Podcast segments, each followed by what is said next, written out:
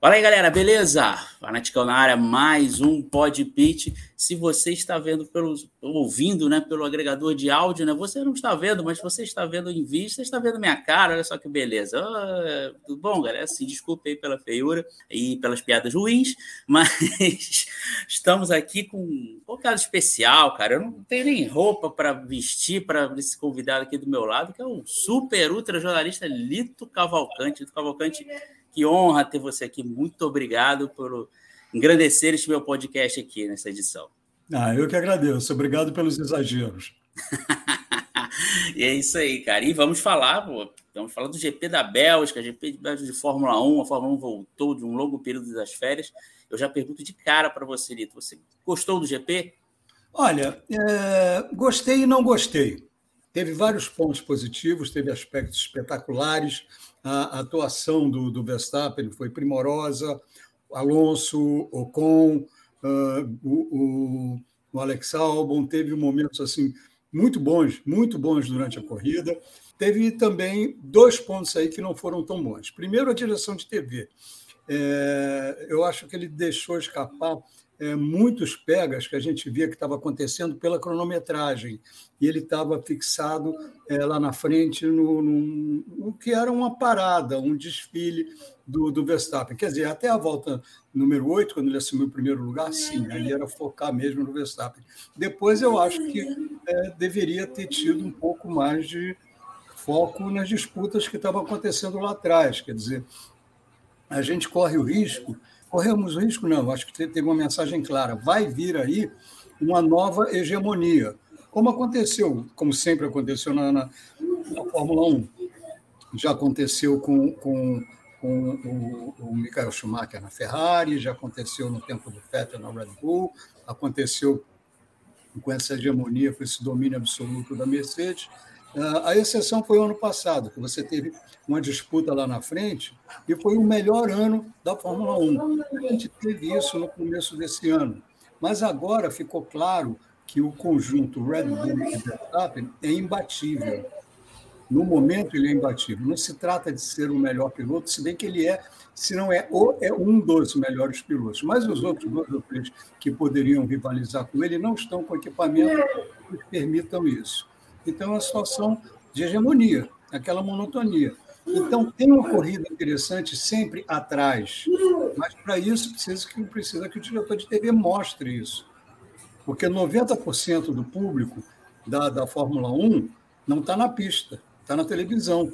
E se o diretor de TV errar, como ele errou ontem, aí, amigo, que a gente vai ter vai ser um espetáculo de monotonia e a Fórmula 1 vai pagar por isso. É complicado, né? Lembrando que a própria a Fórmula 1, que agora tem os direitos, né? Só em Mônaco parece que é a equipe própria ali, mas o resto é as imagens da própria Fórmula é, 1, né?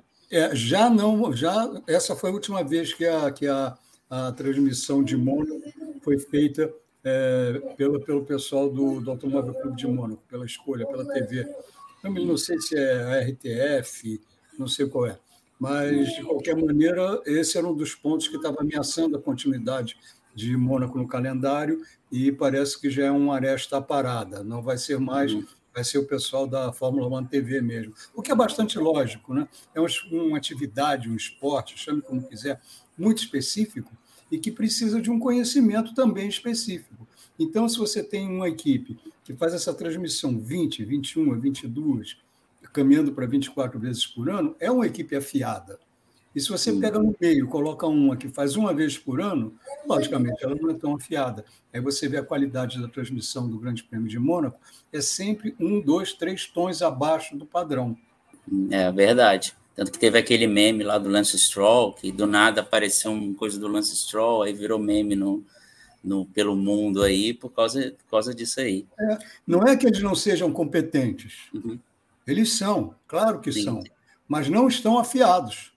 Sim, sim. É o jogador que entra em campo depois de uma contusão, falta ritmo. Daqui uhum. a três jogos, quatro jogos, ele vai voltar ao que ele era, mas nos primeiros dois, três, não vai ser a mesma coisa. É exatamente isso. Só que esse jogador só tem um jogo por ano, então não tem é. jeito dele pegar ritmo. Aí não tem, aí não tem como, não tem jeito. É. Lito, você falou até da hegemonia, né, que está se iniciando uma hegemonia, né? Mas a gente teve uma mudança de, de regulamento aí que foi falado que teríamos mais disputas. Será que isso já é um sinal que o regulamento 2022 já não, não cumpriu o seu propósito de dar mais disputas pelo título, assim, mais variedade, digamos assim, né? É, a expectativa era essa, né? mas, na verdade, é, é, seria um efeito paralelo, porque o objetivo dessa, dessa diretiva técnica é preservar a saúde dos pilotos contra a violência desse, dessa oscilação vertical, que estava realmente uhum. forte. A gente, de fora, a gente avalia, vê, tem uma noção, mas a gente só teve a justa medida quando apareceu uma onboard de um carro da Ferrari, não me lembro se era do Sainz ou se era do, do Leclerc, que com câmera a gente não conseguia ter a visibilidade perfeita, a gente não conseguia ter uma visão perfeita. Então, você chega numa pista, até mesmo numa pista é, de alta velocidade, em que você vem a 300, 320, 370 por hora, e você não consegue ver os pontos de referência que, você, que todo piloto usa, que são nas laterais da pista para sua freada, ou seja, as placas que dizem quantos metros faltam para a curva, aquelas placas 150, 100, ou seja, uma árvore, ou seja, um ponto da zebra, o carro vem balançando tanto que você não tem mais é, precisão na sua visão. Isso só para falar do perigo instantâneo, sem contar do perigo prolongado, do mal que isso vai trazer à coluna dos pilotos, né? Porque a cabeça ela, pode, ela é a única parte do corpo que não está não tá, não tá presa.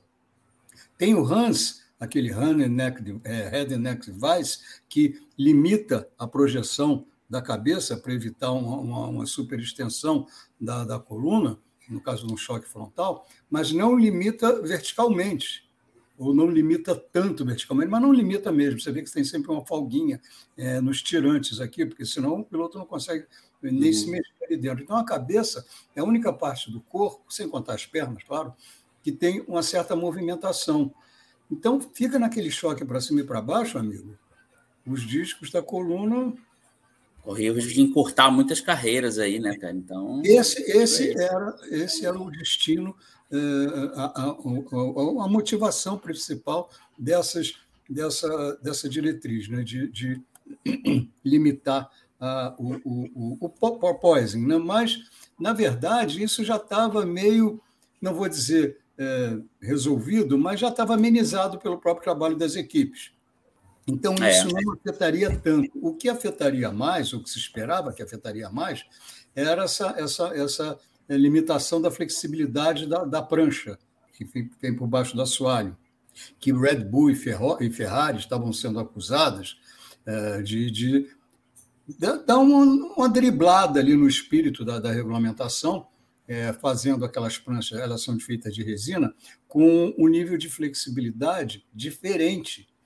Quer dizer, ela era absolutamente dentro do padrão né, de flexibilidade nos pontos de medição, mas fora dali, ela, eles tinham uma flexão maior e com isso gerava uma maior pressão aerodinâmica. Mas se isso causou algum, alguma modificação, não foi visível, não foi visível. É, você viu a Ferrari andando para trás, você não viu a Mercedes progredindo em termos de uma volta, você viu a Mercedes de sempre, a Mercedes que, que transforma a deficiência no seu na, na, na, no, no, tempo de aquecimento dos pneus, é, que é a deficiência na prova de classificação, e é uma certa qualidade no fim das corridas, porque aquecendo menos oferece menos aderência dos pneus, mas quando você tem menos aderência, você tem mais durabilidade. Então foi o de sempre. Mercedes sendo é, dispensada pelas outras, pelas outras duas no começo de cada, de cada jogo de pneus e se aproximando é, quando chega a hora da troca, ficando até um pouco mais de tempo na pista, porque gasta menos os pneus. Então, o que você viu foi isso. Agora, você viu uma Red Bull muito superior, porque eu acho que enquanto as outras não se beneficiaram é, dessa nova diretiva, a Red Bull eu acho que sim, porque, mais uma vez, ela apareceu com modificações aerodinâmicas no assoalho. Quer dizer, é, não são mais aquelas aletas, aquelas loucuras. Né? Loucuras não, né? é eficiência, mas é uma coisa uhum.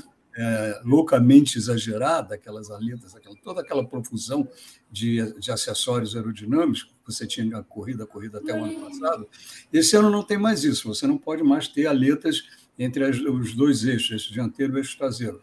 Mas você pode ter várias modificações, e a cada corrida aparece um furo novo ali no assoalho traseiro, perto das rodas, é, das rodas traseiras, que é onde você consegue direcionar com, com, mais eficiência, quer dizer, onde você não, onde o Adrian Newey da, da, da, da, Red Bull consegue direcionar melhor o ar para o difusor. Então, o que, se, o, que se, o que se viu foi isso. As outras não aproveitaram como, aliás, como de hábito, como o Adrian Newey aproveitou a nova diretriz. Quer dizer, é a tal história. Você tem um gênio no teu time, amigo, você vai ganhar o jogo. É. E isso pode sim, é, eu acho que isso é o prenúncio de mais um período de hegemonia aí. Vamos precisar de um diretor de TV mais competente. é, é, você já até adiantou a pergunta, né? Que eu já já já está nisso de hegemonia, né? Então podemos dizer que o campeonato começou a contagem regressiva para o bicampeonato do Max, né? Eu acho até que já estava já tava é, já, tinha, já tinha se iniciado essa contagem, né, Marcos? Porque uhum. é, o, o, o, Verstappen está tá dando um show de bola. Ele está com nove vitórias em, em 13 corridas, é isso? Em 14 corridas? 14? Se eu não, é, se eu não me engano, é isso. Eu, eu, tenho isso aqui. Eu vou, eu vou dar uma olhada aqui só para a gente. Ele, ele gente... abandonou, se eu não me engano, duas corridas e o resto ele foi para o pódio em quase todas. Acho que ele venceu é. praticamente todas. É. Mas eu não estou nem ah, falando não, de uma... estou falando de é, vitória. a gente vai chegar lá já, já estou aqui. É, com... é. Ele abandonou uma só e a outra foi em Silverstone, que acho que ele ficou em sexto, em sétimo, né? Mas tirando isso, acho que foi só alta do pódio mesmo para ele. É, vamos ver aqui. Deixa eu ver aqui, vitórias. É. Sem contar que ele tem duas em sprint race, né? Isso, tem as sprint race também, é verdade. Nove. Nove em 14. Quer dizer, já, já era, é um número significativo, né? Nove, é. 14 corridas, o cara ganhou nove. Ele ganhou mais de, de, de, de mais de 60%, não, perto de 60%, mas é um número absurdo. Isso, isso já demonstra um domínio. Mas ainda era um domínio na pista contestável. Ganhava, mas ganhava brigando? Não. O que, que aconteceu na Bélgica? Não. O que aconteceu na Hungria? Não. Nas duas últimas corridas, ele ganhou saindo de décimo para trás. Não estava largando na pole position, não estava largando em segundo. Estava largando no cafundó do Judas. Foi lá e ganhou. Uma volta, ontem, uma volta, ele pulou de 14 para oitavo. Ganhou seis posições. Quer dizer, herdou aquela do Hamilton, que teve que abandonar. Tudo bem, tudo bem. Foram só cinco. É um drama isso para a Fórmula 1, para a competitividade da Fórmula 1. Com oito voltas, ele era primeiro. É uma demonstração de superioridade incontestável. Sim, sim. Muita gente até chegou a comparar é, essa atuação com a do Hamilton ano passado. Você vê semelhança com as. Ano passado não, né? É, fora Interlagos, ano passado, né? Interlagos, Interlagos ah, ano passado, sim. desculpa. É por aí, é por aí, é, é algo do gênero. É, é algo do gênero realmente que o Hamilton ano passado também estava em Interlagos o carro muito superior, né? Também é, tava, fez tava, uma pilotagem também. É, o, no caso do, do, Hamilton era claramente motor, né? Era uhum. claramente motor. Claro, uhum. somado ao, ao, desempenho do Hamilton. Aí, no uhum. caso do, do, do, Verstappen, eu não, colocaria, não colocaria muito no motor, não. Quer dizer, é bem semelhante, eu só estou estabelecendo as diferenças entre um e uhum. outro, mas que não muda o contexto. Foi, foram duas provas domina, com, com um piloto dominando de maneira inigualável para os outros. Né? Realmente está muito. O Max parece outro piloto depois do título também, né? Então está correndo leve, né? Também, como o pessoal gosta de e Você vê, você vê a, a, a superioridade do, do da, da, Red Bull, não é nem pelo, pelo Verstappen, que é um piloto de exceção, que é um piloto genial, vai ser, então já é um dos melhores de todos os tempos. A ordem, não sei, aí a ordem cada um tem a sua, entram preferências, mas ele já é um dos cinco maiores não tem dúvida disso, cinco, seis maiores de todos os tempos, não tem dúvida disso. Né? Mas você vê isso pelo, pelo Pérez, que um bom piloto, mas ele não é mais do que um bom piloto. É um piloto que tem deficiência na prova de classificação, sabe, que larga mal, muito frequentemente larga mal, e está lá em segundo lugar no campeonato, foi segundo tranquilíssimo nessa corrida também. Claro, aí você tem que considerar a competição. Na competição não teve seus melhores dias. O Hamilton bateu na primeira volta, num momento raro em que ele teve cometeu um erro inconcebível para um, não é nem para um piloto do nível dele, é para um piloto de Fórmula 1, ele cometeu um erro de piloto de Fórmula 3. É, mas é uma coisa rara, não, nem por isso vai se dizer, que, como tem gente dizendo que é um pilotinho de táxi. Essas coisas aí, parece a popularização da, da, da, da, Fórmula 1 trouxe muito hábito de arquibancada de futebol, né? Uhum. Que é julgamento, que é só paixão. Mas o, o o, o, o, a Ferrari também não estava num bom dia, o Sainz já foi obrigado a largar com inferioridade, porque ele largou com os pneus macios, o que dava a ele uma vantagem inicial para ele manter a ponta, mas condenava ele a uma parada uh, prematura em relação aos outros que estavam com os pneus médios. Então ele teve um domínio inicial, mas era um domínio artificial. É, e, o, e o, o, o, Leclerc, com aquela terceira, tendo que parar na terceira volta, porque a sobreviseira do, do Verstappen se alojou no duto do, de, refrigeração do, de refrigeração do freio dianteiro esquerdo dele. Quer dizer, ou ele para para trocar ou o freio pega fogo. Isso também já alterou inteiramente. Mas, de qualquer maneira, a Ferrari não estava em condições de acompanhar a, a, a Red Bull de jeito nenhum. Então, é, o que a gente vê realmente, o que a gente viu ontem foi uma prova de superioridade esmagadora. É verdade. Você, você ouvinte, esteve em Marte, né? O Max Verstappen foi primeiro, o Sérgio Pérez segundo, Carlos Sainz terceiro. Vamos falar um pouco da Ferrari, né? O Carlos Sainz terceiro, né? temos Leclerc em, em, sexto, né? Ele ia ficar em quinto, mas. É, mas isso aí, a, a genialidade, né? É. A genialidade da estratégia da Ferrari para pegar uma. uma... O que, é, é explicar da Ferrari, né, Lito? Que que é mais do mesmo. É mais do mesmo. E, e infelizmente, o, o, Leclerc não tem é, a personalidade que tem o Sainz de contestar e, e rejeitar a, a, as estratégias que ele sabe que não funcionam. O Leclerc contestou, mas acabou se rendendo ali é, caiu para fazer aquela por causa de um ponto, quer dizer, absolutamente necessário. Mas eu acho que pelo desempenho do Leclerc, ele seria é, no mínimo terceiro e provavelmente segundo. É, quero crer, né? não tenho. Talvez seja só pensamento positivo da minha parte. Né? Talvez ele chegasse junto do Pérez e o Pérez dispensasse ele. Não sei. Mas eu uhum. quero crer, sublinhando esse quero, que ele poderia ter sido segundo colocado. Não sei se seria. Mas a Ferrari ficou para trás. Estava né? estreando um novo sistema de, de, de, de, recuperação de energia nos freios, né? MG1K, porque agora, dia 1 de setembro, é o último prazo para homologação da parte eletrônica, né? da parte híbrida do motor. Então, eles vieram com, novo, com esse novo sistema, mas não, é. não, não funcionou. E tem o seguinte: Muita gente perguntando, muita gente achando, ah, mas esse novo chassi da Red Bull, o chassi mais leve, o chassi mais leve ainda não estreou. Esse hum. chassi mais leve tem que passar pelos testes, todo chassi novo tem que passar pelos testes de impacto de segurança da FIA. Os da, da os da Red Bull ainda não passaram por esse impacto. Então, ela ainda está com aqueles 7 quilos a mais do, do, de peso, além do, do limite de 798 quilos, que se verificou na Hungria. Então, amigo, você olha o que vem pela frente, você só vê o Red Bull, só vê Max Verstappen. E eu acho que o recorde de 13 vitórias numa temporada vai cair esse ano, que é aquele recorde do Fettel, eu acho que é de 2000. Né? 2013, 2013, é verdade. É, e, e Lito, da Ferrari, como explicar, né, cara, com um começo de temporada tão bom, né? Os ferraristas se inflamaram, que parecia que agora teria um carro para disputar título, e de repente é uma sucessão de falhas, né? Não tem como ter um fator assim, ou fatores, para a Ferrari decepcionar tanto assim? Tem, tem, tem até explicação para isso. É, eu não acho que tecnológico, tecnicamente, o hum. carro é muito bom. O carro.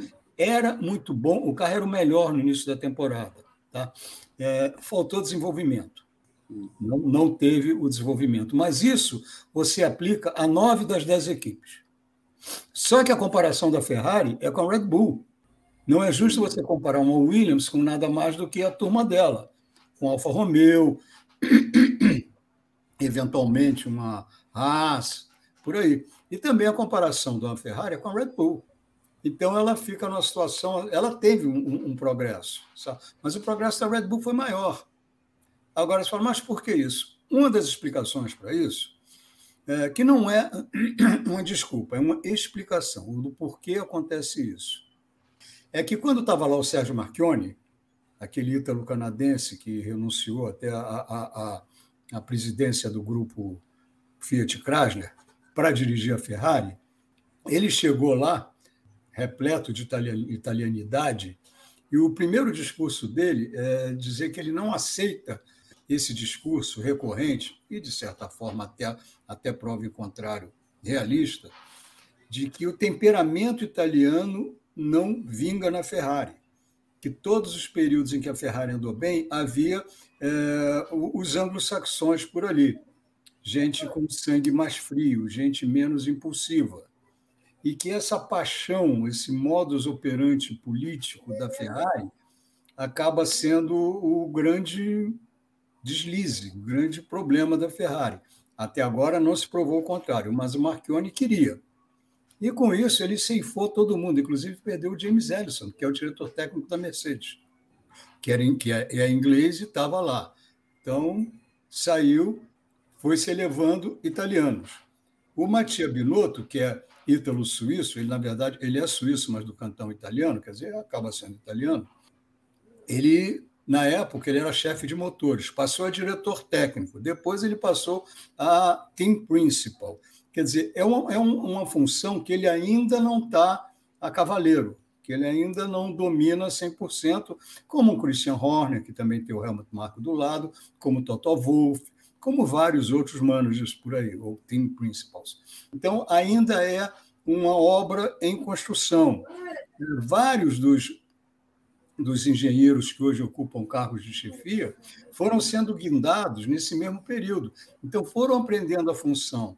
E na área deles, que é a área técnica, a Ferrari está muito bem. Quer dizer, para o Brasil não dá, porque o Brasil só vê primeiro. Mas o segundo lugar na hierarquia é muito bom. Principalmente para uma equipe que teve os problemas causados por ela mesma, mas de qualquer maneira foram problemas que ela teve que se recuperar, como a Ferrari teve, como, como motor fora de regulamento, coisas desse gênero. Então, é um time ainda em reconstrução. Isso explica tá? o, o, os erros de, de, de, de, atitudes. Agora, não explica o lado da estratégia, porque o Iñaki Rueda, que é o basco, que, primeiro, engraçado, né? ele é um, um dos poucos estrangeiros que sobreviveram ao Marchione, porque ele já está lá na estratégia da Ferrari há muito tempo. Uhum. É, esse cara tem muito tempo nesse cargo. Quer dizer, se ele não aprendeu até agora, é melhor ele pensar em outra coisa para a vida dele. É, tem, tem. Mas vem erros aí no campo da estratégia é difícil de você justificar ou até mesmo de você entender. Mas, é. do outro lado, você vê que ainda tem é, falta experiência a ser acumulada, falta vivência nesse campo. E tudo isso é dentro daquele padrão essere Ferrari, ser Ferrari, que eles usam como marketing, mas que, na verdade, é uma carga de 500 toneladas nos ombros de cada um, porque carrega nas costas a esperança de um país fanático e pouquíssimo tolerante. É um país que, no primeiro sinal de sucesso, vai a euforia e, na primeira dificuldade, vai a depressão, com todas as consequências que isso traz, e que também ecoa através da imprensa, através da mídia. E a Ferrari é extremamente sensível à mídia o que, uh, o que uma, uma, a mídia de um país publica sobre a equipe de determinado país nunca tem a repercussão interna que tem o que publica a mídia italiana dentro da Ferrari. Então, aquilo ali é sempre, tá, é sempre em ebulição. A Ferrari é um vulcão à, à espera, à, pronto para explodir a qualquer momento. Então, é a equipe mais difícil de se dirigir mas também a equipe de maior renome, a equipe mais gloriosa, a equipe que em 2020 foi reconhecida, a marca Ferrari, como a marca mais valiosa do mundo, acima de Amazon, de Google, de todos esses, esses fenômenos é, da, da, da, da, da cidade da, da, da informática, estava Ferrari. E você chega para um garoto de cinco anos, pergunta o que é a Fórmula 1, ele pode não saber, mas se você falar Ferrari, ele vai te dizer que é aquele carrinho vermelho. Tá? E isso é positivíssimo e é pesadíssimo também. É, agrega muito a paixão da, de milhares de torcedores, né? É, Tanto é que, que, antigamente na Fórmula 1 também, quando tinha aquelas discussões da, da Ferrari com o Eccleston, né? Diz que a Ferrari, quando saía, falou: se sair, a Fórmula 1 vai acabar, não existe Fórmula 1 sem é. Ferrari, né? Esse é o, é o que significa essere Ferrari. Tem um orgulho por ser equipe mais tradicional, mais gloriosa, mais representativa, mas tem também toda essa carga emocional que vem junto. Né? Então, é, é, um, é um problema sério a posição do, do, do Matia Binotto. Não só dele, mas ele é o homem de frente. Né? E ele é um é. cara que é, ele é idolatrado dentro da Ferrari. Desculpe, dentro da Ferrari, dentro do pessoal que, que trabalha com ele. porque ele mata no peito tudo, não deixa sobrar para ninguém. E ele tem uma, uma, uma atitude que eu considero altamente louvável, que o erro não condena ninguém, pelo contrário, o erro te engrandece, uhum. o erro te ensina. Então, lá não se, atualmente, né, na, na Ferrari do Binotto, não se apontam dedos acusadores para quem errou. Uhum. Se encara como um momento de crescimento. Eu acho isso muito positivo. E o Binotto está desde os tempos do Schumacher, né? Tem, rolou um tempo atrás um vídeo que lá o Schumacher falando, ele lá em cargos mais baixos, né? Obviamente, então ele foi galgando degraus é. da Ferrari, ele, ele é, sabe o que, que, é, né? A pressão de. É, é, é a única empresa que ele trabalhou na vida. Então, vários, né? vários engenheiros que estão lá hum. começaram sua vida profissional, saíram da universidade direto para a Ferrari. Tá? Hum. Agora, quanto mais você sobe num ambiente que tem a paixão pela política, né, pela, até pela má política, né, mais, é, é mais traiçoeiro fica seu caminho. Eu queria falar um pouco também dos estrategistas, né, que é o Rueda, né? Ele tem sido muito criticado, até posto em comparação com a estrategista da Red Bull, né, Hannah Smith, que tem sido considerado um exemplo de, de, de estratégia. Ela faz a estratégia do Verstappen, o Verstappen também as executa muito bem, né? Você já falou que o carro também é muito bom, mas ele tem sido muito criticado, né, pelo por todos. Assim, será que já é uma hora de movimento de, de, de, trocar ele, buscar um nome no mercado em outra equipe para comandar. Mas será que é a solução? Será que é a solução, Marcos? Porque a gente olha é, de milhares de quilômetros de distância. A gente não vê o que acontece lá dentro. E você trabalhar com o Max Verstappen, que é genial, com um carro que é genial, é diferente de você trabalhar com, com dois pilotos que, entre si, é, vivem uma disputa intensa, amistosa, ética mais intensa pela primazia dentro da, da, da Ferrari, você tem um Leclerc que é, é, sem dúvida, superior na guiada, na velocidade ao Carlos Sainz, contra o Carlos Sainz, que é muito mais escolado no relacionamento interno e também é muito rápido. Ninguém diz nada, mas esse garoto foi campeão da Fórmula Super Renault, aquela Renault 3,5, que era a, a, a, concorrente da Fórmula 2, tão concorrente que a FIA foi lá e degolou a categoria, né, para só, só limitar a Fórmula 2. Então, é, é uma situação ali, são ambientes inteiramente diferentes. E tem ali elementos de dispersão. Enquanto você fala para o Verstappen, vai lá e faz isso, o Verstappen fala, tudo bem, vai lá e faz. Aí você fala com o Santos, vai falar isso, fala, não, peraí, peraí, peraí, vamos, vamos discutir aqui sabe? Ele só está olhando para o Carlos Sainz, ele não está olhando para o ambiente que ele está perturbando com isso. Eu não estou dizendo que ele está errado, eu só estou comparando ambientes. Uhum. São situações muito diferentes. Né? Agora, a, gente de longe tende a achar que sim, que está na hora de mandar o, o Iñaki Rueda embora. Agora, se a gente for falar, tudo bem, vamos mandar esse cara embora, quem vem para o lugar dele? Opa! Quem vai para o lugar dele? É. Quando você vai fazer uma substituição, você tem que ter uh, alguém à altura, pelo menos à altura, ou idealmente melhor, para botar no lugar. Uhum. Tem? Não sei. Quantos, quantos é, é, estrategistas têm sucesso no momento na Fórmula 1? Porque a gente, quando a gente vê pela televisão, a gente só vê Ferrari, Red Bull, Mercedes. A gente não vê os outros. Eu me lembro que aquela Ruth lá da Sauber, está lá até hoje, ela é um horror. Um horror. Se você conversar com o Felipe Nasser, é impressionante. Está lá. Não é um cargo que você encontre profissionais competentes em profusão ali andando pelo paddock procurando um emprego. É difícil. É uma comparação com o futebol, né? Muita gente também quer que o técnico vá embora, mas também tem que saber quem é, vai entrar no lugar, né? Quem? Não é? Vai trazer qualquer um que é, é vai ser acontece. meia dúzia, né? É o que acontece. É o que acontece. Traz qualquer né? um, daqui a um mês está revivendo a situação. Uhum. O futebol tem essa mania. É uhum. você entra no, no, no, no, consultório do dentista com um problema num dente, ele vai lá e arranca o outro. Uhum. Você vai embora com, e o problema está ali ainda, persiste. O futebol tem essa mania. E é essa situação que eu estou, como você viu aí, estou é, analisando que pode ser o caso lá da, da, da Ferrari. Tudo bem, tirar quem vai para o lugar. Ou então vamos extinguir o posto. Aí ontem estava sendo criticado, é, é engraçado isso, né? É, o Essere Ferrari. Para uhum. o lado que você vire, você toma pancada. Uhum. É, porque o, o, o, o piloto, o, o, engenheiro pergunta para o piloto o que, que ele acha. Aí o pessoal critica, pô, mas eu não tem que perguntar nada, tem que mandar. Aí quando manda e não dá certo, e o piloto se opôs, ele... Pô, mas também não houve o piloto. É, é uma situação difícil. Né? É, mas o crítico é isso. É. O crítico ataca sem contar o que ele falou da última vez. Uhum.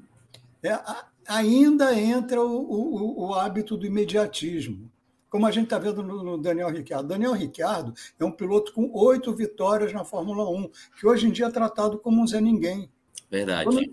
Agora, a gente não sabe é, se realmente o, o Vettel é, foi enfático na sexta-feira, ele falou, a McLaren não soube tirar o melhor do Ricciardo. O que, que vale mais? Na nossa opinião, daqui do conforto do Brasil, ou a de quem está lá dentro, que já passou por, por, por situações iguais? eu acho que tudo isso nos deveria levar a refletir um pouco sobre o que a gente fala. É, esse imediatismo você até falou, né? Tá, tá, tá copiando do, do, futebol, essa coisa de arquibancada, né? De, e aquele ditado que tinha na Fórmula 1, né? De você é tão bom quanto na sua última corrida, tá cada vez mais intenso, né? A última corrida, é, o cara for ele é ruim, é ele é, é, ele é falso. É. Ele é falso. Tanto, tanto vejo o caso aí do Alonso. É, verdade. É, Lito, vamos passar pra, rapidamente pela Mercedes. Eu queria te perguntar que o grande período de, após o grande período de dominância da Mercedes, né? Agora ela está meio em baixa. Está oscilando, tem corrido, tem pistas que parece que o carro casa melhor, tem pistas que não vai tão bem, como a gente viu em Spa, né? Acabou correndo só com o carro, né? O Hamilton teve aquela. falhou ali, na, na aquela lambança. Mas você vê ainda que a Mercedes possa pelo menos ganhar uma corrida ou se aproximar mais ainda do, do tentar chegar mais perto de Ferrari e Red Bull? Pode até tentar, pode até conseguir chegar mais perto da Ferrari, da Red Bull, não acredito. Vitória é, para a Mercedes esse ano vai depender de problemas, é, não só na Red Bull, também na Ferrari. Vão ter que cair quatro para ela poder chegar lá no degrau mais alto. Vai ter que cair os dois Red Bull, os dois carros da Ferrari, porque ela não acompanha. É, então, não vejo realmente um caminho para a Mercedes nesse ano. Mas vejo sim com uma possibilidade, apenas uma possibilidade, é, muito grande de ser o grande rival, uh, de ser tal, voltar a ser um, um, carro vencedor no ano que vem. Porque o problema da, da Mercedes foi é, excesso, hum. não foi falta. Eles, com aquele sidepod baixo, eles é, conseguiram um nível de pressão aerodinâmica tão grande que acabou sendo prejudicial né, que foi o carro realmente tem que trabalhar muito alto, muito além da altura ideal, para não sofrer o, o pop poison, a, a, o, o, aquele bate-bate do fundo na, nas retas. Então, eles vão ter que dominar esse domar esse cavalo chucro, mas vão tirar de lá um puro sangue, caso eles consigam domá-lo. Porque o caso dali é, é de refrear. Uhum. Não é o caso de você tirar mais pressão aerodinâmica de onde você já aparentemente tirou tudo. Então, eu acho que eles vão sim voltar muito fortes no ano que vem, porque não se negue a capacidade de engenharia deles. Agora, o que gerou esse problema? O que gerou é que os, os túneis de, de, de vento é, e, o, e o CFD eles têm uma limitação de velocidade, 60 metros por segundo. Se você for ver isso, 60 metros por segundo, Vamos ver quanto vai dar em velocidade por hora? 600 vezes 3.600. 216 km por hora. É a velocidade máxima que um, que um, que um túnel de vento, por regra, é, é permitido trabalhar. A 216 km por hora não tem o porpoising. Ele vai aparecer lá na, perto da, da velocidade final.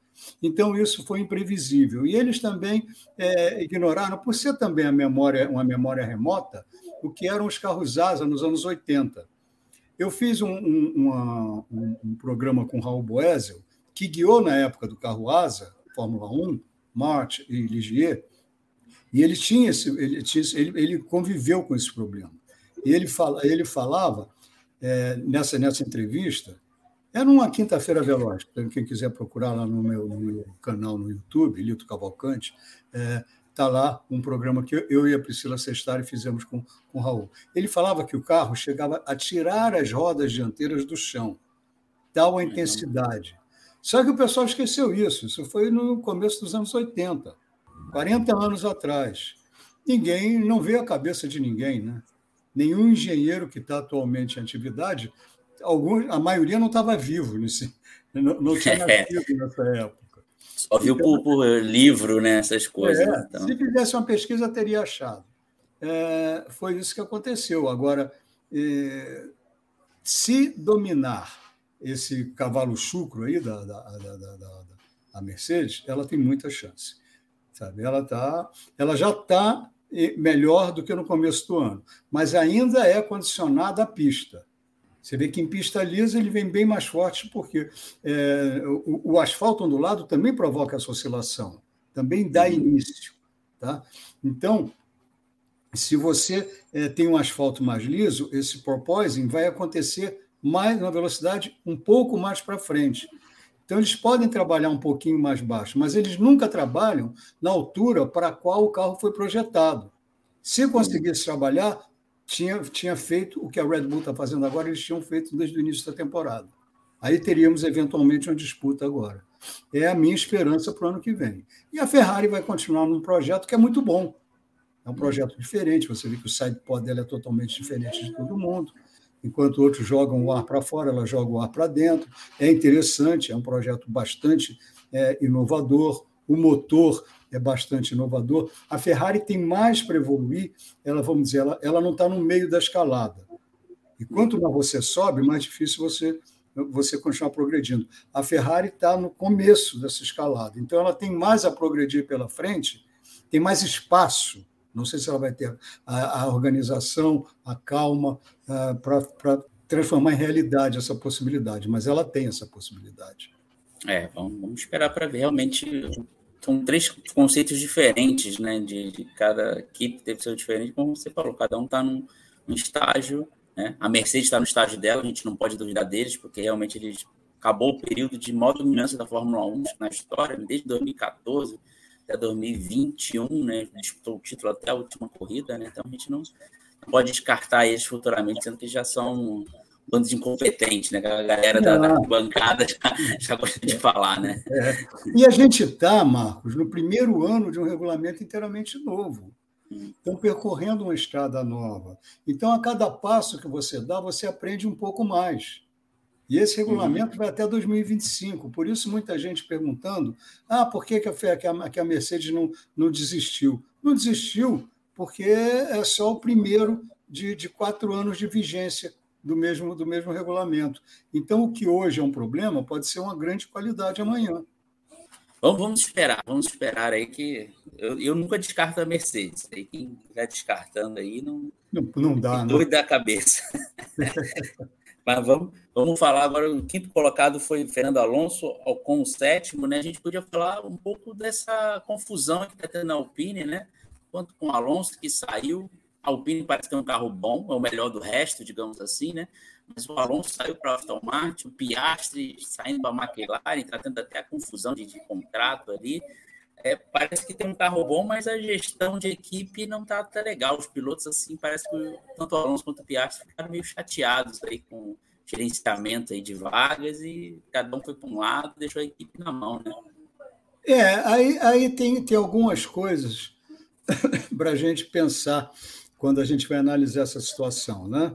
É, primeiro, o Alonso.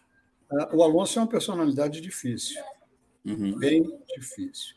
Agora, já era para prever que ele ia.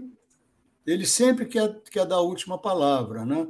É, e ele, ele a, a, atitude da Renault com ele, da Alpine, eu não sei se foi da Alpine ou se veio mais acima da Renault mesmo, mas eu acho que veio da própria Alpine, o Laurent Rossi, que é o, do, o chefe, é, ele não estava querendo dar ao Alonso um contrato direto de dois anos.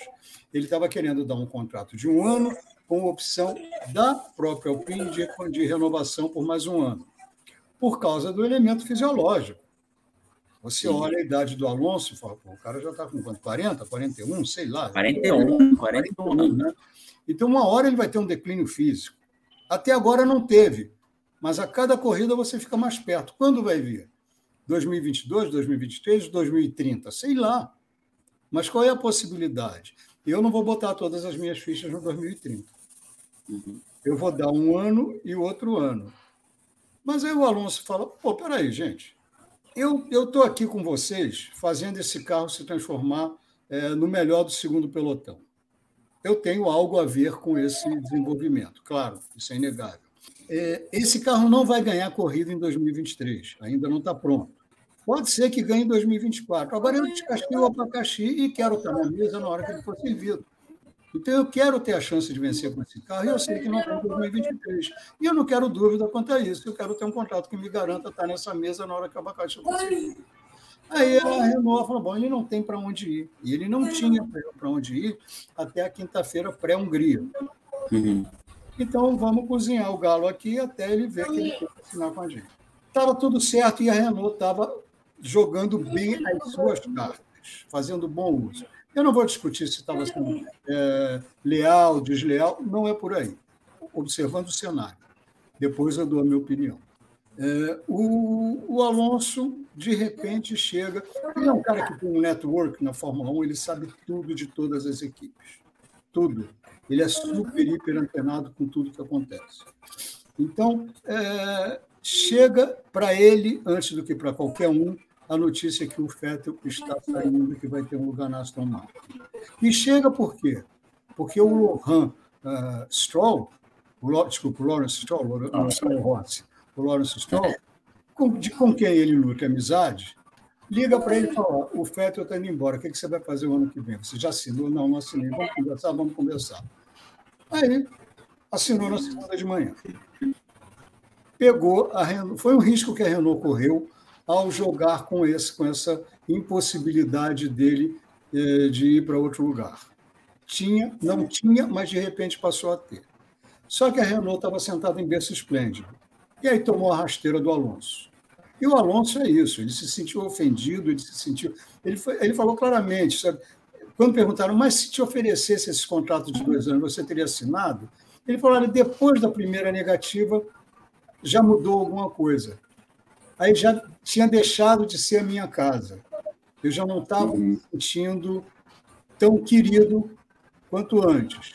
Então, ali, quando os caras puseram esse plano na mesa, para ele tinha acabado a Alpine. Ele poderia até ter continuado, mas já não era a casa dele, como ele diz. Então, eles trataram o Alonso, que não é qualquer um, como se fosse qualquer um. Não no sentido de um qualquer, como se fosse qualquer um dos outros. Ele não é. Então, é, é uma situação é, que eles erraram a mão. É fácil de errar? É. Eu erraria tendo, tendo, estando na posição do, do Rossi? Muito provavelmente. Cometeria o mesmo erro. Mas o erro aconteceu. Resultado: o Alonso vai embora. Aí entra o caso Piastri que foi o caso típico, na minha concepção, de como não se deve agir. Primeiro, de qualquer maneira, em termos gerais, você com um parceiro como a Renault, que te banca na Fórmula Renault, te banca na Fórmula 3, te banca na Fórmula 2, sempre te dando as melhores equipes. Se você tem um currículo de três anos seguidos, você vencer campeonatos de extrema importância, é, dois deles no primeiro ano, como a Fórmula 3 e a Fórmula 2, tem muito a ver com o apoio dado, apoio também financeiro dado pela Renault. Sem contar o trabalho dele lá na, na, academia, que não é uma academia só de física, também de mental, de psicológico. É um trabalho muito, muito, muito legal, sabe? O cara vira as costas. Na segunda-feira, o Otmar Safinal revelou, o Safinal, para quem não está muito atualizado, não está muito inteirado, é o team principal da Alpine. Ele, na segunda-feira, quando ecoou essa bomba, estourou essa bomba do Alonso saindo da Alpine, ele estava na sede na Inglaterra, aonde também se encontrava o Oscar Piastri fazendo teste de simulador. Ele passou pelo Piastri e falou: Você foi promovido. Ano que vem você vai guiar ao lado do Ocon, no lugar do Alonso. Ele riu e falou: Legal, obrigado. Gostou da notícia. Aí a Renault solta o comunicado, a Alpine, desculpe aí o, é o velho hábito, a Alpine solta o comunicado à imprensa. Duas horas depois, logicamente instruído pelos seus, é, pelos seus empresários, que são o Mark Webber e a esposa dele, a Ana, dizendo que não, que a Renault soltou aquele palpite sem falar com ele, que ele não assinou contrato nenhum, que ele não vai guiar para a Alpine no ano que vem. Aí, por trás, aparecem duas figuras pouco louváveis. Uma delas é o Zac Brown, que está comprando o mundo aí para uma equipe que não existe, que é a McLaren na Fórmula E, uma equipe inferior na, na, na, na Indy, que ele está trazendo pilotos para a sua equipe, prometendo uma vaga que não existe, que ele não tinha até aquele promessa na Fórmula 1, uhum. decadente, que é a McLaren hoje. Tá? Aparece esse cara. É um cara que só pensa em dinheiro e vê o dinheiro como o único valor uh, na vida. Porque agora eu quero ver o que ele vai dizer para os pilotos que ele contratou assinando com a Fórmula 1, levando para lá o Piastri. Né? É, é. Imagina o Alex Palu como está se sentindo agora, né? É, isso que eu ia falar, ele fez duas, duas vezes nas duas categorias, né, cara? É. Assinar e o Palu então, é até parecido. É, uma situação complicada. Agora, o, o Marco Weber e o Alonso, eles têm em comum um manager deles como pilotos, que é o Flávio Briatore, hum. e que foi apontado pelo Christian Danner como tendo sido o arquiteto dessa artimanha toda, dessa, dessa traição. Eu uso esse termo, eu sei que é pesado, mas eu acho que é o termo que se aplica, a atitude do Piastri em relação ao Alpine. Agora, o garoto está numa situação difícil, ela deve estar sendo decidida hoje. Periga terminar aqui, eu vou olhar o noticiário, mas já deve ter uma decisão, que o Comitê de Arbitragem da, da, da FIA está examinando hoje o contrato dele com a Alpine. O Safinauer disse no sábado, numa entrevista para a Sky Sport F1, que esse, essa história de data uh, para exercer a opção do Piastri, isso é lenda, nunca existiu isso, não tinha esse prazo, como se fala. E que o Piastri assinou com, com a McLaren um, um segundo contrato quando ele não poderia assinar.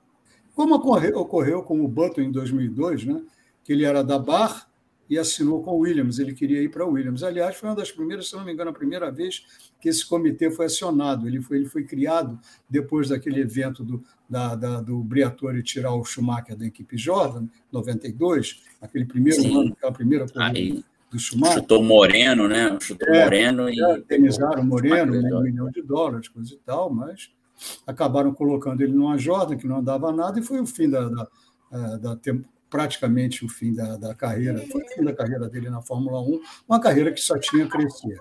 Mas, de qualquer maneira, esse é o Briatore. E o Christian Danner, que foi piloto de Fórmula 1, que conheceu muito bem, que, que é alemão, que conheceu muito bem o Schumacher, e que hoje é cronista da motorsport.com da Alemanha, ele publicou. Isso aí tem todas as digitais do Briatore, é exatamente Sim, o, é, o, o, jeito dele, esse tipo de artimanha, de deixar o prazo prazo vencer, de não responder a telefonema, como o Marco Weber agiu. Uhum. E o Weber e o Briatore são um em carne. Então, talvez, provavelmente, o Briatore esteja por trás desse capítulo horroroso do Piastri. E pensa bem, o Piastri é um cara que chega à Fórmula 1 com um currículo só comparável ao do George Russell e ao do, do Charles Leclerc. Campeão de primeiro ano na Fórmula 3 e na Fórmula 2. Esse piloto tem que ter como objetivo quais equipes? Red Bull e Mercedes ou Ferrari. Né? Ontem o Total Wolff disse que o que ele fez, tanto o Total Wolff quanto o Christian Horner fizeram a mesma uh, ressalva. Não sei dos detalhes do contrato, uh, não posso ter um julgamento, mas a impressão que fica para mim é que foi muito errado o que aconteceu e que um, um piloto não pode sair em redes sociais fazendo o que o Oscar Piastri fez, traindo a Renault publicamente. É preciso haver mais respeito com o projeto das academias. Porque hoje um piloto que não fica na academia, ou ele tem por trás um caminhão de dinheiro, sabe? Ou a academia é a única salvação, a única maneira dele chegar à Fórmula 1, como foi com o Piastri. Não tinha dinheiro para correr de Fórmula, de Fórmula Renault, que hoje é a Fórmula Regional. Então, é, esse, esse moleque é pelo menos mal agradecido, ele é extremamente antiético, ou não é, e foi induzido a isso, mas ele é o único prejudicado. Porque chamar o Marco Weber disso ou daquilo, o Weber não é mais um profissional da Fórmula 1, ele é um manager. Agora, o que está por trás disso? Um, um, um, um, caminhão de dinheiro do Zac Brown para contratar o Piastre, para tirar o, o Piastre de um lugar que ele já tem certo na Alpine, e o Weber, o que, que leva disso? A comissão que managers levam. É um quadro que traz de volta para a Fórmula 1, uma imagem que a Fórmula 1 tentou combater e vinha combatendo com sucesso naquele Piranha Club, que foi como o Ed Jordan definiu o ambiente da Fórmula 1. um clube de predadores. Zero ética. O que vale é o Deus dinheiro. Voltou essa imagem e pegou muito mal para todo mundo envolvido. Para a Renault, essa bola nas costas. Para o Piastri, que ainda não estreou na Fórmula 1 por esse selo de desleal, de não confiável, sabe? Num, num, num, moleque de 22 anos que ainda não correu na Fórmula 1. E para o Marco Weber, esse cara não é necessário estar aqui na, no paddock da Fórmula 1. Mas, na minha opinião, é que a, se a Alpine ganhar, digamos, lá na, na, justiça ali, já não vai ter clima para o Piastri estar, né? O Piastri vai acabar se queimando, já entra com a pressão, né? Ele vai para a McLaren, digamos assim, a Alpine vai pedir mais um dinheiro, né? Já vai ter não. uma pressão acima do, do normal para ele, né? Mas ele pisou num calo muito maior do que o sapato dele. Porque mesmo a todas as equipes, quando elas se inscrevem na Fórmula 1, elas assumem o compromisso de respeitar as decisões do comitê de arbitragem. Mas isso é uma questão. Agora, se esse comitê disser que ele tem o direito de ir para a McLaren, acabou. Aí a Renault respeita. Mas isso não isenta o Piastri do processo que vai vir, sabe, de indenização por danos morais, é, pelo gasto da, da, da, da, da Renault com ele durante três anos, pelos 3.500 quilômetros que ele já fez de Fórmula 1 nesse ano, pelo trabalho em simulador. Esse garoto vai ter vai ser levado para a justiça comum, sabe, num pedido de mais de 10, 12, 15 milhões de dólares. Será que valeu a pena? Não, eu dizer que a pressão dele vai ser muito maior, né? Ele vai ter que ter muito mental para poder segurar essa, essa pressão externa que ele vai ter, muito dinheiro que vai ser investido nele, toda essa confusão envolvida, né? Vai ser difícil ele, a temporada para ele, ou na Alpine, ou na, na McLaren, não sei, provavelmente vai ser na McLaren, né? Não sei, eu estou achando que não. Eu estou achando que vai ser Alpine, e ele já disse que se o comitê, é, se, o, se o, a decisão do comitê for pró-Alpine, ele não corre na Alpine, ele fica um ano fora, mas ele não corre na Alpine. Quer dizer, ele está dando todos os passos errados. É complicado. Porque quando chegar em janeiro, quando chegar em janeiro, ele está esquecido. Em fevereiro, você vai falar Oscar Piastri, as pessoas vão falar, pô, Oscar quem? Coitado, a, a vida né? na Fórmula 1 passa muito rápido. É, e ele é um dos maiores talentos dos últimos anos, né? Surgiu na base. Isso aí é, é uma, é. uma gerenciamento errado. Né? né? Supostamente, porque é. quando você entra na Fórmula 1, você entra num universo totalmente novo. Não é só é. o carro, é tudo que envolve ser piloto de Fórmula 1. É difícil ter que se provar assim. É, Lito, só te perguntar é, sobre os movimentos, né? Você acha que o movimento do Alonso para Aston Martin foi bom? Esse movimento do, do quer dizer, esse movimento do Piastri, provável movimento do Piastri para a McLaren, né? Você vai e quem você acha que a Alpine pode trazer para o lugar ali que ficou vago? Olha, é, eu acho que o do, do, do, do Alonso para Aston Martin foi um movimento emocional, não resiste a uma análise técnica por mais que a, que a Aston Martin esteja é, com um projeto grandioso, a nova sede que vai ser inaugurada ano que vem, é a mais moderna da Fórmula 1 atual, estão contratando os melhores que estão disponíveis ou não estão disponíveis, eles estão com um saco de ouro na mão contratando no mercado. Vai ser uma equipe forte algum dia, 2023 eu acho que não. Eu não sei se o Alonso vai ter tempo de vida útil ainda para aproveitar é, esse desenvolvimento, esse potencial da Aston Martin. Mas ele foi para lá para dar uma, uma, um tapa com luva de pelica no Lohan Rossi e aí está o negócio, né? Como está tá o X da questão, está a resposta à tua pergunta. O Piastri também trocou um equipe em ascensão por uma equipe em declínio. A McLaren tem um, um túnel de vento é, superior pelo ultrapassado. O simulador tem mais de cinco anos. Simulador você tem que atualizar a cada ano, porque é um, um projeto sempre, é uma indústria ainda em crescimento, ainda recente. E é um projeto, hoje, no simulador, te custa a brincadeira de 50 a 60 milhões de dólares e praticamente um ano para ele ficar totalmente funcional, para haver uma correlação total entre o que você tem no simulador e o que você tem na pista, assim como o túnel de vento. Então, McLaren, não esperem nada da McLaren para o ano que vem. Tá? Então, realmente, eu não, eu não, não vejo motivo para ele ter ido para lá, a não ser o lado financeiro. E um garoto que está chegando à Fórmula 1 pensando em dinheiro, está pensando errado.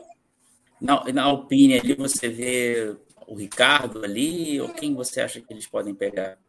Eu acho que a escolha lógica é o Ricardo, que é um piloto experiente, é um piloto que conhece a casa, que todo mundo, segundo o próprio Safnauer, o Safnauer nunca trabalhou com ele, mas os, os, engenheiros que estavam lá, da, na época que o, que o, que o, o, o Ricardo estava, falam muito bem dele, tanto como a contribuição pessoal para o clima da equipe, ele é um cara leve, quanto ao trabalho de piloto, tá? que é muito, muito, muito positivo. Então, uh, tem esse lado. O outro lado, que eu não sei até que ponto pesa, são as cicatrizes deixadas pela saída dele no tempo do Cyril Abtebu. O Cyril Abtebu já não está lá. Saiu de uma maneira inesperada. De repente, falaram: Ó, oh, e benção, está aqui o Lohan Rossi que vem para o lugar dele mas a gente não sabe os sentimentos de quem ficou na cúpula da Renault, como isso pegou, porque foi uma rejeição. Ele terminou o primeiro ano, quando terminou o primeiro ano, tinha um contrato de dois, ele falou: Olha, vou sair no fim do contrato, que era o fim de, de, de, do, do, ano seguinte, do ano em decurso. Quer dizer, foi é, 2020 ele entrou e, dois, e do fim de 2020 ele sairia ao fim de 2021. Ainda ficou lá, ainda deu um pódio para a Renault, teve até aquela história da aposta da, da tatuagem seria o Abtebu. Então, não sei exatamente, nem eu nem ninguém que não esteja dentro da Renault, ninguém sabe exatamente até que ponto é, tem mais prós ou mais contras quando se fala no nome dele lá dentro. Agora, a contribuição como piloto dele, eu acho que é a melhor disponível, sem contar o custo-benefício, porque o que vão pagar a ele, ele pode fechar por um milhão de dólares, os outros 20 quem vai ter que pagar é a, é a McLaren, porque a multa para a saída da McLaren é pagar o salário dele. Se ele ficar parado em casa, contando o carneirinho, a McLaren vai ter que pagar os 21 milhões de dólares para ele. Agora, tem um acerto de se o, o que ele fechar com qualquer outra equipe, seja onde for, a, McLaren completa os 21 milhões. Então, ele pode ser um piloto com melhor custo-benefício do que, por exemplo, o Pierre Gasly, que foi o novo candidato, que está se pensando aí. É, o, o, o Safnauer foi visto conversando com o Helmut Marko sobre isso, é, e ao que consta, é uma situação que agrada ao Helmut Marko, porque ele se livra de uma indecisão. Já está claro que eles não vão trazer o Gasly de volta para o Red Bull. E já está claro que o Gasly ficou grande demais para estar tá na AlphaTauri. Então, no fim do ano que vem, ele vai embora. Ou vai para a Red Bull, ele não vai ficar na AlphaTauri, ou vai para outro lugar qualquer. E é um piloto que tem vaga em várias equipes. Mas eu acho que ele ainda não se compara a um, a um, um, um Ricciardo, minha opinião. E não, não sou sozinho nisso.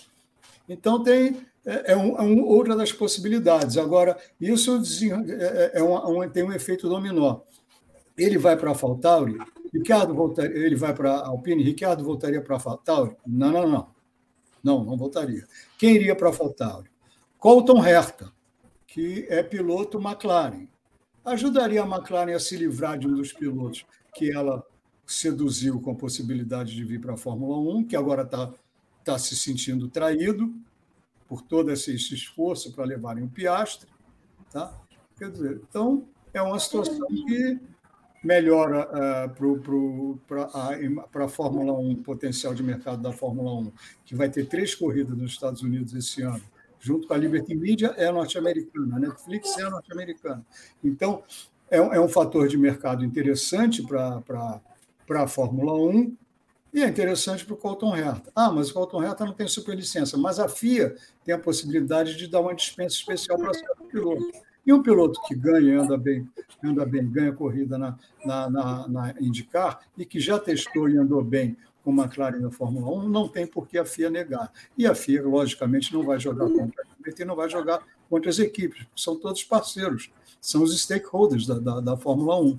Né? Uhum. E a FIA tem que zelar por essa relação com a Liberty com as equipes, que há dois meses atrás estava sendo ameaçada até de uma dispersão, da criação um campeonato paralelo. Né? Saída da, da, da Fórmula 1, do, do âmbito da FIA, como fez a, o futebol da primeira divisão da Inglaterra, que se desligou da Federação Inglesa de Futebol para fazer a Premier League. Eles administram. O outro entra ali como fiscal e acabou.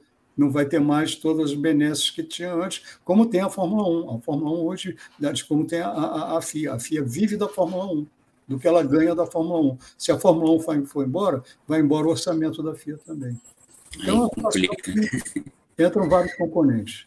Verdade. Tu falou o lance do Gasly, mas tem, parece que tem um entrave do Gasly, porque ele não se dá com o Ocon, né? rivalidade entre os problema dois. Dele. Base... problema dele, ele não está sendo contratado para ser feliz, ele está sendo contratado para correr, para ganhar corrida. problema dele. Essa, essa, é uma, essa é uma maneira brasileira, é uma hum. maneira latina de ver, de ver essas coisas. Não é a maneira anglo-saxã, não é a maneira germânica. Não tem isso. Hum. Ah, eu não me dou bem com ele. E daí? E daí? Que, que eu tenho a ver com isso? Senta e guia.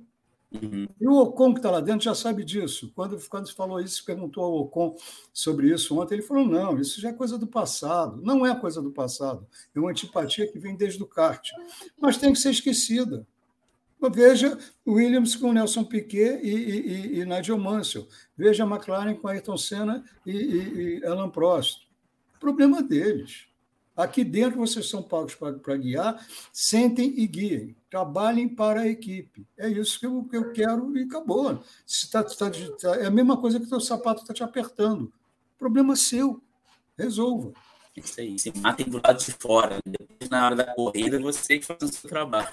Olha, aqui no Brasil tem essa mania. Ah, não, porque eu não me dou bem no trabalho, leva o caso ao chefe. Vai fazer isso nos Estados Unidos. O chefe vai sair dando risada, falou: está maluco? O que eu tenho a ver com isso? Senta e trabalha, produz. Você está aqui para produzir. É mais um motivo para você abaixar a sua cabeça e se concentrar no seu trabalho. No trabalho. É isso aí.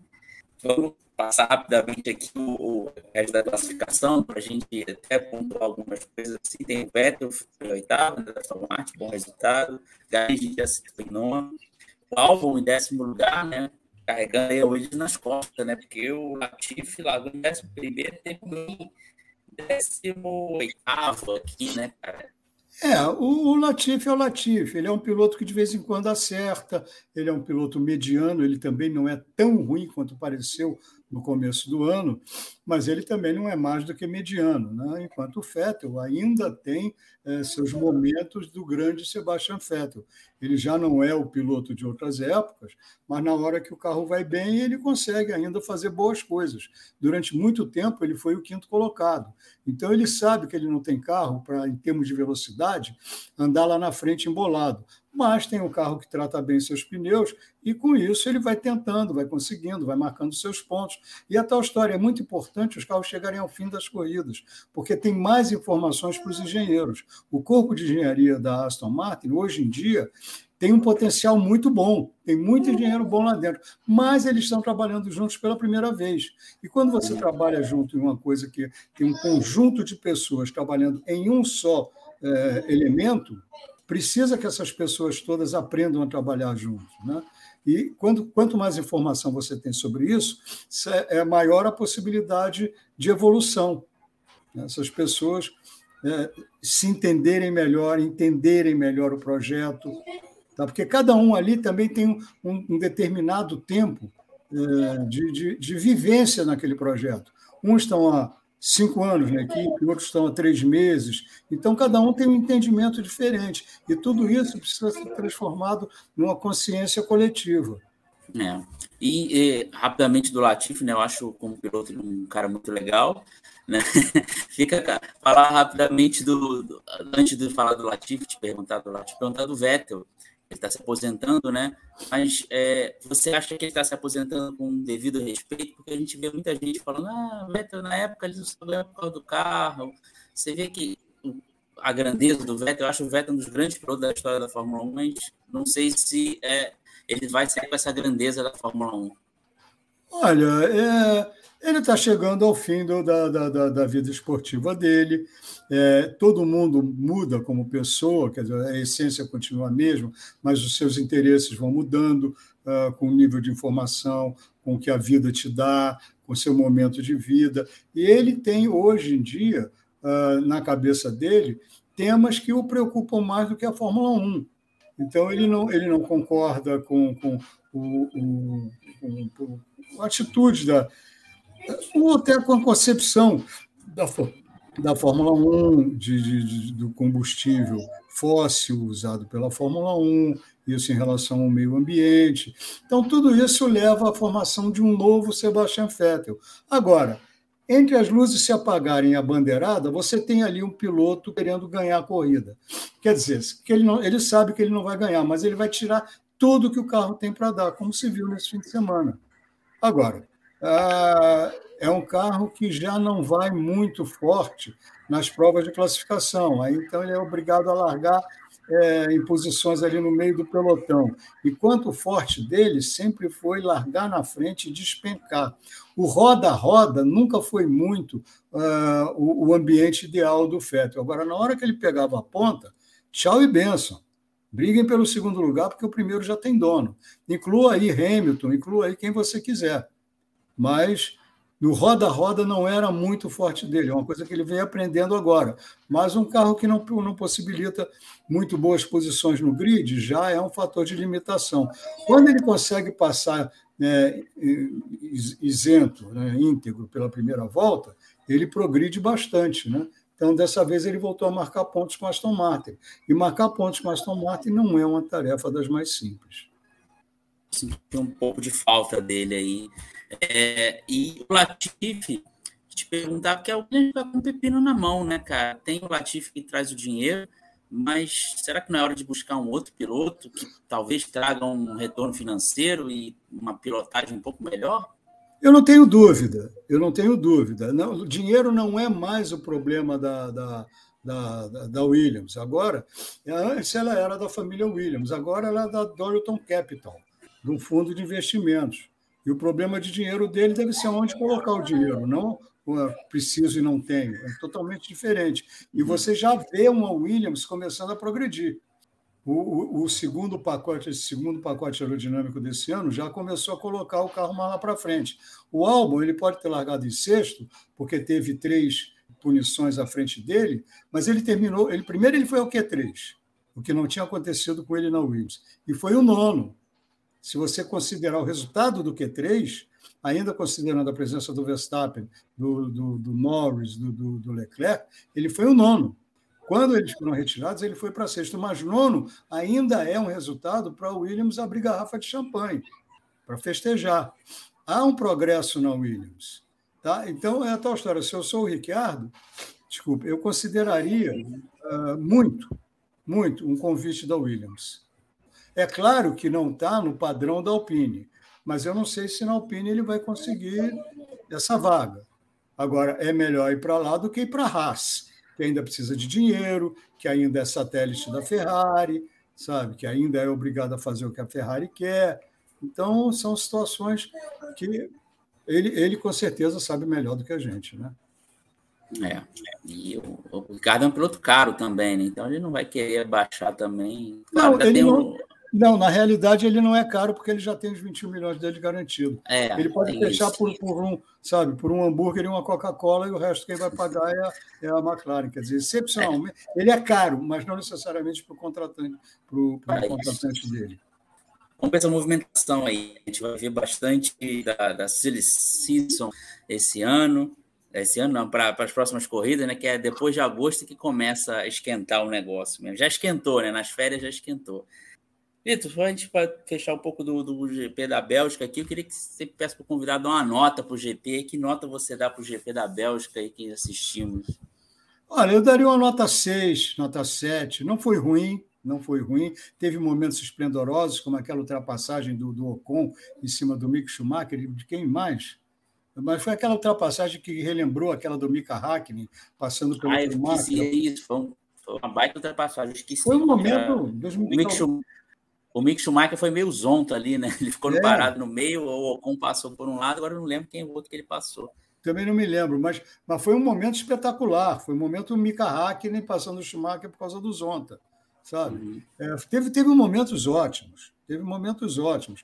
A progressão do, do Verstappen, que não, não foi tão bem mostrada pela TV, é isso que eu te digo, o diretor de TV vacilou, Sim.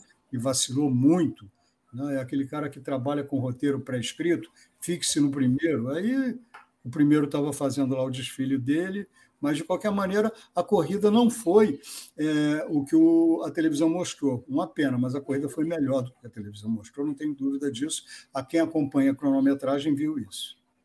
É, vamos, vamos ver se dá melhora para o próximo GP aí, o GP da, da, da Holanda, né?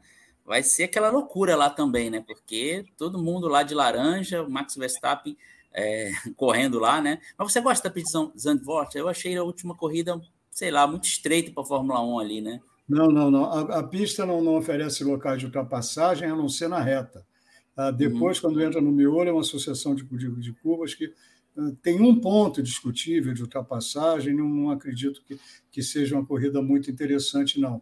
Agora, é uma reta muito longa, porque o, o a aceleração plena começa bem antes da, da, da, da, reta, porque a curva de entrada da reta é uma curva em relevé. Então, o piloto descarrega o acelerador bem antes de entrar na reta. E acaba sendo uma reta longa, vai gerar vácuo, é, DRS, vai ter ultrapassagem ali na freada da curva do Tarzan, aquele U lá no final, que também é uma curva sobrelevada. Vamos ver o que acontece, mas tende a ser uma corrida tipo procissão. Né? É, lá dentro da pista, pode favorecer a, a, Ferrari, que continua tendo melhor tração do que a, a, a Red Bull, Agora, a velocidade, a velocidade, maior velocidade de reta da Red Bull pode acabar se impondo nesse trecho de aceleração contínua que é longo. É. Não é... vai se definir no Qualify. Vai se definir no Qualify. É, infelizmente. Está lá mesmo só pelo, pela Max Verstappen mania, né, cara? É, Holanda tem não... que aproveitar. Você vê que a, a, Spa, que é perto da Holanda ali, ele, ele, na verdade, ele é nascido na Bélgica, a nacionalidade dele é, é, é ele corre pela Holanda, mas ele tem dupla nacionalidade, já que a Sophie Kumper, a, a, a mãe dele, que foi uma cartista brilhante, ela é belga, ela sempre correu pela Bélgica. Aliás, uhum. andava mais do que o Jos Verstappen, o pai dele. Guiava uma barbaridade. É. Eu vi essa menina correr, menina na época, né? É. é. No, ano, no, ano, que o Gastão Fragas foi campeão mundial, eu estava lá, eu acompanhei aquele, aquele mundial de kart. Uh, ela chamava atenção, ela guiava muito, ela vinha embolada lá na frente. Tá? Então, ela, é, ela, eu acho que o Max saiu a ela. Também acho. É, quem, quem ensinou, as coisas, ensinou as coisas foi a mãe. É. E, não, o Jos Verstappen ensinou a perseverança, tudo mais, uhum. mas é, o talento eu vejo mais a mãe guiando do que o pai, que não era tudo isso. Né? Então, uhum. é, de qualquer maneira, é, vai encher, porque na, na, na, em Spa foram 380 mil o público pagante chegou a 380 mil pessoas, tá? e não era na Holanda. Então, amigo, é, é, é danado o negócio, vai ser mesmo.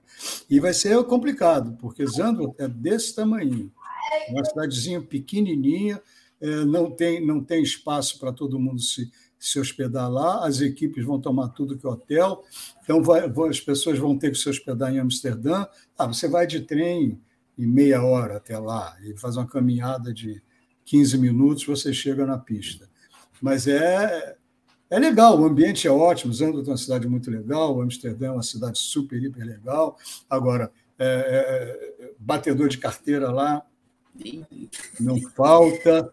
É, mas é sempre assim, né? Quando você tem algum evento turístico maior, os profissionais do bolso alheio estão todos presentes. Então, galera, galera... no Brasil, não, relaxa, não relaxa, é como tá, está aqui. Use pouco seu celular, uhum. feche, use calça com bolso com zíper, essas coisas, né?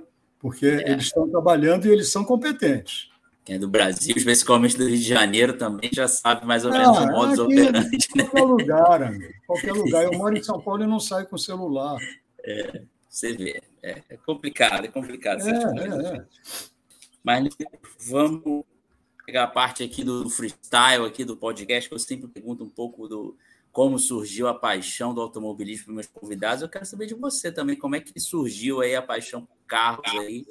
Você eu sempre gostei. pelo bichinho do automobilismo. Eu sempre gostei, desde que eu me entendo, entendo por gente, que sempre, quando passava um carro roncando mais alto, eu me ligava, sempre, sempre gostei. É, cheguei a estudar engenharia mecânica, depois eu gostava do carro, mas não gostava do ambiente, dos caras eram eram muito, muito, muito era muito voltado para o lado industrial e o meu lado era o esportivo. Eu sempre gostei mais da engenharia do que da, da, da, da pilotagem. Quer dizer, não, não que eu não gostasse, mas eu, eu gostava mais de conversar com os engenheiros do que com os pilotos. Sempre tive uma paixão por entender é, como as coisas funcionam. E sempre gostei de carro, sempre gostei de carro. Mas, ao mesmo tempo, eu sou filho de uma família de professores, advogados, é, sempre fui muito estimulado a ler, sempre fui. É, meu pai era um intelectual, era professor, era, além de advogado. Ele foi o, o, o advogado que impetrou o primeiro mandado de segurança no Brasil, era professor de, de faculdade, é, mas também sempre estimulou a cultura, então a gente sempre leu muito. É, então eu tinha uma facilidade para escrever, isso acabou, e conhecimento de automóvel acabou me levando ao jornalismo, na hora que o Brasil começava a, a, a, a despertar para o, automobilismo, né? Emerson Fittipaldi correndo de Fórmula 4 na Inglaterra, a novela Véu de Noiva na TV Globo, mostrando é, corrida. Então, isso aí surgiu uma oportunidade de ser jornalista, eu comecei a saber escrever, escrevia bem, aí comecei e depois, durante um tempo, é, me apaixonei inteiramente pelo jornalismo, saí totalmente do automobilismo, trabalhei em todas as áreas de jornal, trabalhei em economia, trabalhei em polícia, trabalhei em geral, trabalhei em cultura, é, tudo, polícia, política, tudo. Conheci o Lula como, como, como sindicalista no ABC, é, cobri o, o, o, Palácio dos Bandeirantes no tempo do Maluf, conheço essa, essas é, esses lados do, do, jornalismo, né? E uma facilidade, uma facilidade para os idiomas, então isso também me ajudou muito. Falo leio cinco idiomas, então tudo isso juntou, facilitou e virei jornalista. E gosto muito, hoje em dia que eu estou aposentado como jornalista, estou me dedicando só mesmo ao automobilismo, que é uma paixão. Não é minha única paixão, tenho mil outras atividades, adoro esporte, é, nado, faço, pratico um monte de esportes, né? então, o que me dá saúde, né? Eu já, já não tenho mais 30 anos, mas tenho estou absolutamente é, ativo. Então, basicamente é isso. Ponto. Lito Cavalcante é isso. É bom que, por exemplo, o, o automobilismo sempre rondou por perto, né? Você falou que sempre estava em outros, outras áreas, mas você sempre estava acompanhando o automobilismo, né? Fórmula 1, essas sempre. assim, né? Sempre. Eu nunca rompi os laços, sempre tive amigos no meio, não muitos, porque muitas pessoas confundem, né? E quando vem uma crítica profissional, acham que é pessoal, é melhor se distanciar. Mas tenho ainda, a maioria é, é mais engenheiros, né?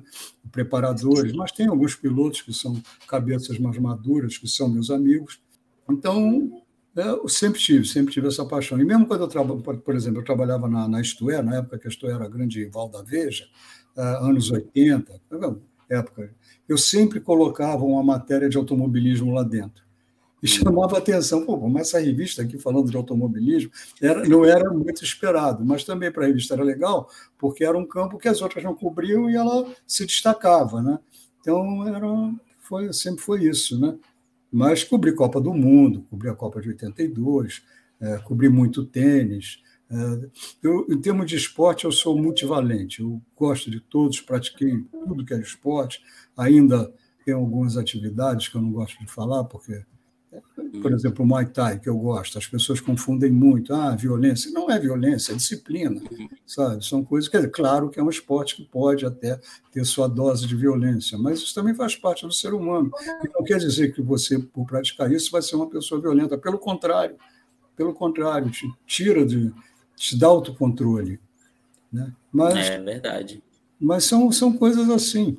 São coisas assim. Acabou. Não, não, não, não sou eu o assunto aqui em questão. É, não. Eu queria também. Eu já eu até vi ali o lance do futebol ali, que você tem os quadros da Copa do Mundo ali atrás, mas é, vou voltar para o assunto do automobilismo, te perguntar que para lado errado.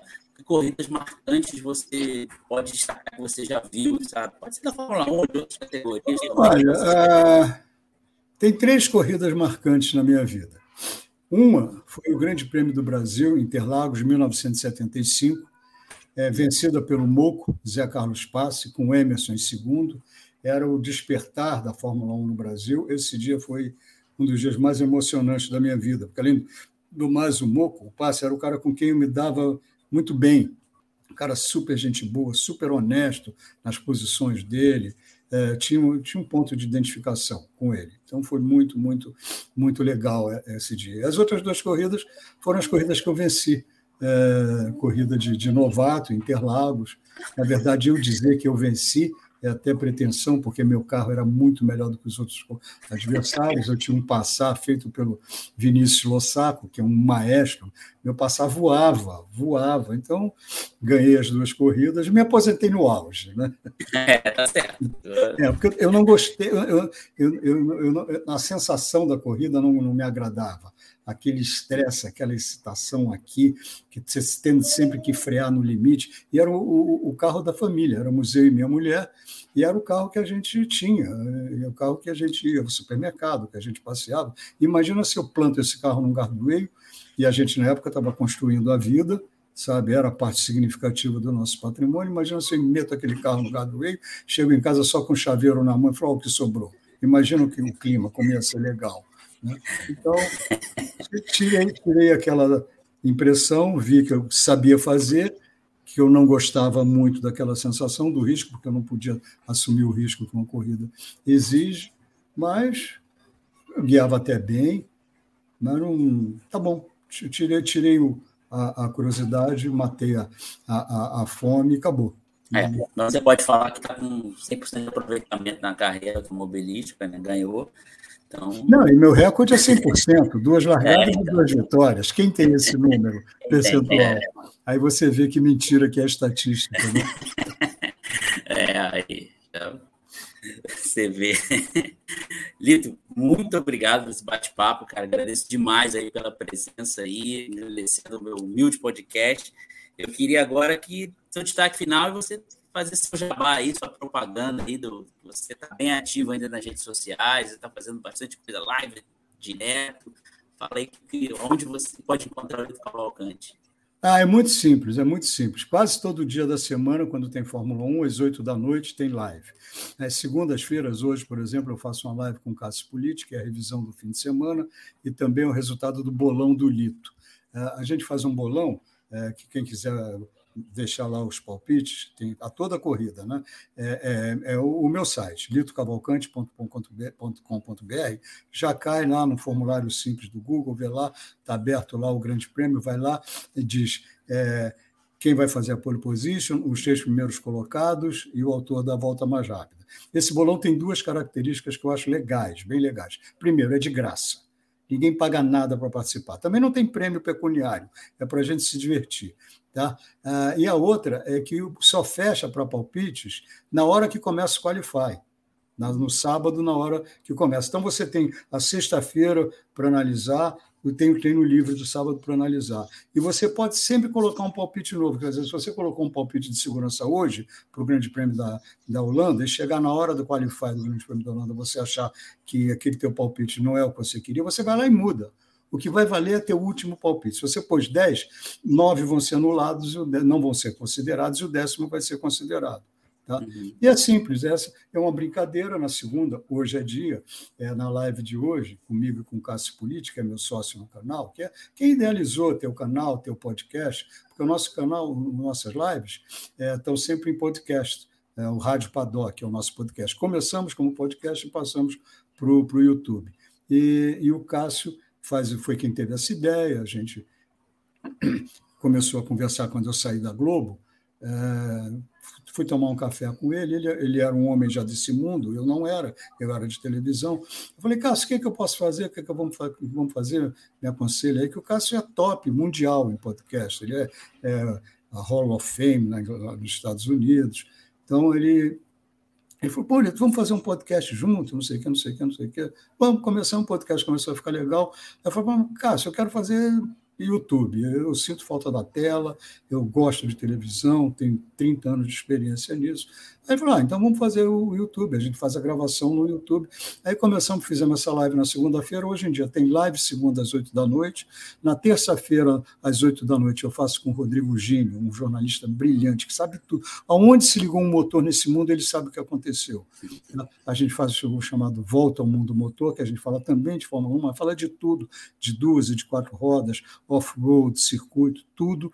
É uma atualização do que aconteceu, uma previsão do que vai acontecer. É, quarta-feira à noite que eu, que eu não, não, faço nada, não faço nenhuma live. Quinta-feira eu faço Quinta-feira Veloz, que é a apresentação do Grande Prêmio do fim de semana. Às vezes eu faço sozinho, às vezes eu faço com a Priscila Sestari, o Sérgio Quintanilha, o Wagner Gonzalez, todos jornalistas do mais alto nível. Sexta-feira, também às oito da noite, eu faço a análise do primeiro dia de treinos da Fórmula 1. Sábado, é, eu entro 45 minutos antes da prova de classificação, faz, faz um, faz um pré, um aquecimento, depois acompanho é, fazendo comentários toda a prova de classificação, e depois bato um papo com o pessoal que está no, no chat, até chegar a hora de começar a corrida de Fórmula 2, que é sempre depois da prova de classificação no sábado. Aí desligo, que também quero ver corrida. Né? E domingos eu faço uma hora antes da largada, eu faço um aquecimento, começo um aquecimento da Fórmula 1, vai até a hora da largada, aí a gente vê as estratégias, quais são as estratégias mais viáveis, é, quais são os pneus que cada piloto dispõe para a corrida, o que, é que ele tem de pneu novo, o que, é que ele tem de pneu usado. Ah, vejo, a gente espera a formação do grid para ver com que tipo de pneu cada piloto vai largar. É uma prévia detalhada de possibilidades da corrida. Aí na hora da largada, não. Aí encerra a live e volto às oito da noite, junto com o Sérgio Siverli, companheiro nosso aqui, que tem um, um, um canal que é, é, o canal mais prestigiado do YouTube de Fórmula 1 do Brasil, Sim, o Boteco Fórmula 1. Boteco Fórmula 1. É, de mais de 200 mil seguidores. E o Sérgio é, ótimo, figura ótima, um conhecimento histórico invejável. A gente faz também domingo à noite, domingo às 8 horas. Essa é a rotina. Como você vê, eu, como aposentado, trabalho feito um cavalo. Né? Mas gosto, não reclamo, não. Estou fazendo o que eu gosto. É, é. Fórmula 1, cara, é quando a gente gosta, né? A gente pode falar horas e horas e, tranquilamente, é. né, cara? Tem muito assunto sempre, tem muita informação, é, é muito gostoso. É, é bom demais. Né? Por isso que eu fiz um podcast, para sempre chamar alguém, ter alguém para conversar e trocar conhecimento, é o mais importante para mim. Mas é isso. Muito obrigado mais uma vez, Lito. Muito obrigado a você que está aí assistindo, você que está ouvindo. Até o nosso próximo podcast, que vai ter mais um convidado lá no GP da Holanda, semana que vem, né? Alô. Esse tripla. Então, três, três podcasts direto. É. Grande abraço Uma hora a, a gente vai ter que arranjar tempo para dormir, né? É, é, haja trabalho. Quanto mais corrida tem na Fórmula 1, né, mais coisa a gente tem que fazer, né? Haja é, tempo. É. Mas é isso aí. Um grande abraço a todos. Até a próxima. Tchau, Até tchau. a próxima. Obrigado, Marco. Foi um prazer. Até a próxima.